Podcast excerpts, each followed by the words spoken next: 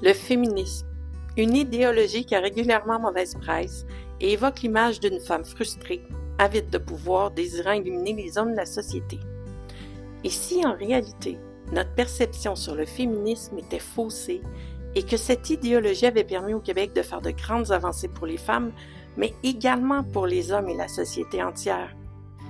La table de concertation du Mouvement des femmes Centre du Québec lance son balado Féminisme et égalité pour explorer les liens entre le féminisme et l'égalité et lancer une réflexion sur le féminisme d'aujourd'hui.